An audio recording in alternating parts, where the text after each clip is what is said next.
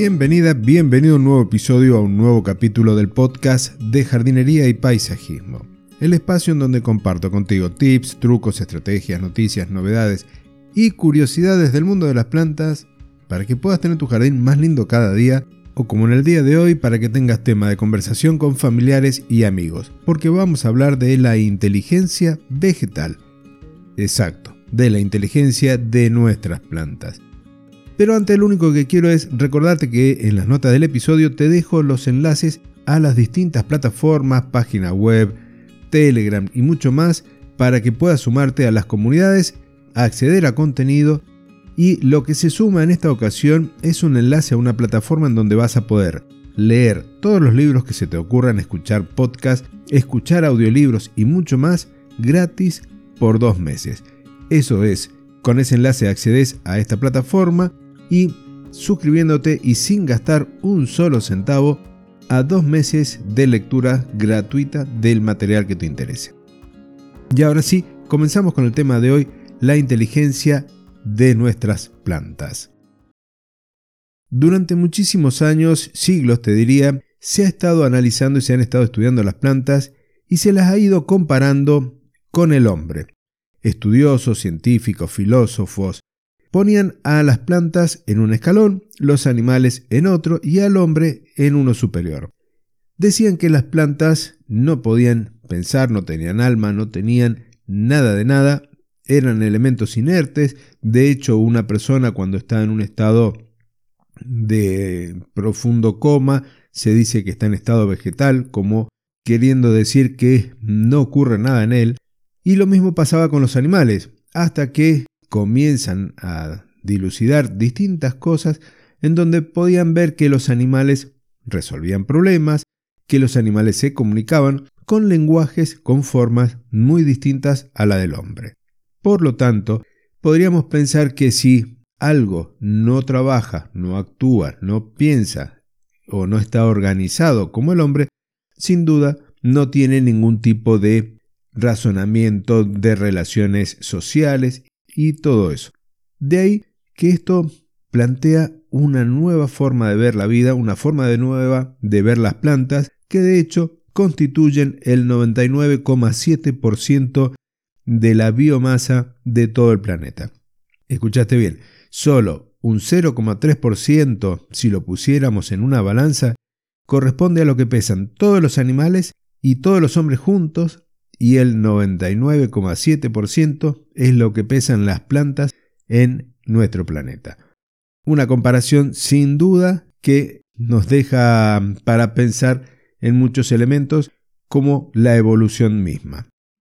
Entonces voy a hacer unas pequeñas comparaciones hasta llegar a lo que es el tema de hoy, la inteligencia vegetal. Si pensamos en cómo está organizado nuestro cuerpo, tenemos sistemas y tenemos órganos. Tenemos un sistema circulatorio en donde hay un órgano que se encarga de bombear la sangre por todo nuestro cuerpo, que es el corazón. Las plantas tienen un sistema circulatorio, pero no está concentrado en un solo órgano.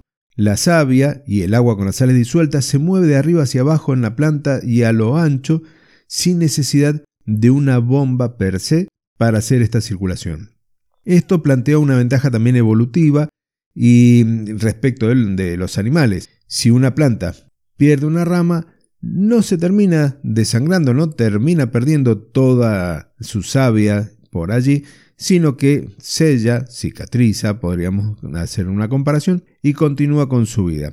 En el caso de los animales, perder una pata implica una serie de trastornos en la cual no se regeneran y en las plantas sí vamos a tener nuevas ramas. También los animales tienen un sistema respiratorio. Este sistema respiratorio está coordinado en los animales superiores por los pulmones, en el caso de los peces tendrán sus branquias, pero las plantas tienen estructura a lo largo de toda la superficie de sus hojas y también en los tallos verdes, con los cuales realizan este intercambio gaseoso, en donde toman dióxido de carbono, también toman oxígeno, y se puede tranquilamente comparar con la respiración. Tenemos otros sentidos como el tacto, que lo hemos hablado en los movimientos de las plantas, sobre todo en aquellas trepadoras que permiten encontrar el tutor y enroscarse en el mismo. También podríamos hablar de un sistema digestivo porque las sustancias que va a ir produciendo a través de este proceso que es la fotosíntesis, luego van a ser utilizadas para el crecimiento. Entonces ahí tenemos una digestión, hay organelas dentro de las células que se van a encargar de estos procesos. Entonces van a tener como millones de estómagos distribuidos a lo largo de las hojas de la planta. Con respecto a los sentimientos, que es un tema muy pero muy espinoso para hablar en algunos casos, podríamos recordar esa experiencia que te comenté en los correos del jardinerista sobre el bullying que le hicieron a una planta en una escuela. Aquella planta a la cual se les decía cosas malas durante todo un periodo de tiempo, se termina muriendo y la que recibía elogios se desarrolló mucho mejor. Entonces, podríamos llegar a hablar también algo de sentimientos. Y con respecto a la inteligencia, aquí el tema del día de hoy, podemos definirla como que es la capacidad de analizar una situación, de resolver problemas, y por ahí, cuando uno piensa en que una planta no se puede desplazar cuando hay algún peligro o cuando está faltando nutrientes en el suelo, esto nos deja una puerta abierta para pensar cómo solucionan esas situaciones. ¿Qué pasa cuando una planta es depredada, por ejemplo, por un herbívoro? Esta planta termina enviando señales dentro de la propia planta y a las plantas vecinas de distintas formas, con lo cual podemos hablar de que hay una especie de comunicación. Esto se vio hace muchísimos años en donde se encerró una serie de animales herbívoros, creo que eran ciervos, en una parcela.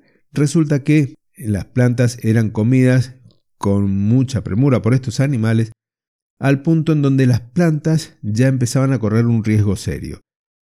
¿Qué pasó? Se terminaron muriendo la mayor cantidad de animales dentro de ese lugar. ¿Por qué se murieron estos este, ciervos?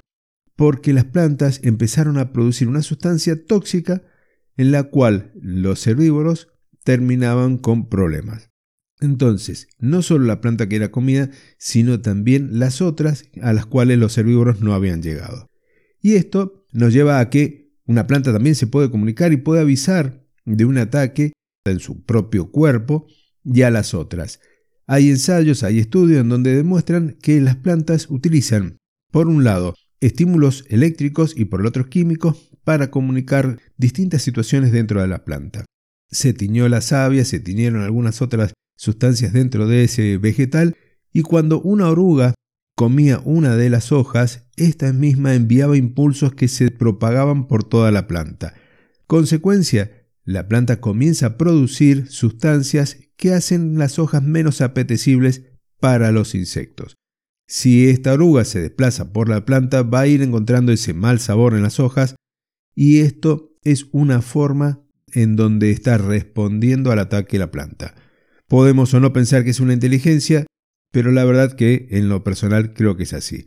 También tiene la posibilidad de comunicarse con las otras emitiendo sustancias volátiles que se van a dispersar por el ambiente y es la forma en donde la otra planta toma, reconoce esas moléculas y actúa en consecuencia. Y si queremos hablar de inteligencia, tenemos muchísimo, podemos recordar aquellas flores que se cambian de forma y que eh, tienen, por ejemplo, esas orquídeas que tienen flores que son iguales a las hembras de una especie de abejorro, con lo cual, además de la forma y de unas sustancias volátiles que son muy similares a las feromonas, atraen al insecto para ser polinizado.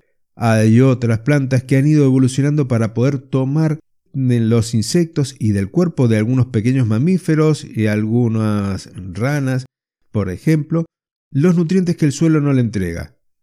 Ese desarrollo de esa trampa, decime si no tiene algo de inteligencia detrás. Hay muchísimas más relaciones entre plantas y hormigas, en las cuales las plantas les entregan néctar a las hormigas y éstas actúan como un ejército defendiéndola de ataque de algunos depredadores. Hay cosas sorprendentes como por ejemplo la evolución de unas hojas sobre unas inflorescencias de una planta subtropical en la cual ayuda a los murciélagos a encontrar las flores para ser polinizadas. Curioso, pero la verdad que no deja de ser sorprendente y todo lo que no sabemos del mundo vegetal. En lo personal, creo en la inteligencia vegetal, de hecho, su evolución a lo largo de la historia del planeta nos demuestra que tenemos mucho de qué aprender. Y bueno, hasta aquí he llegado, no quiero extenderme mucho más, pero después si te interesa, déjamelo ahí en las notas del episodio.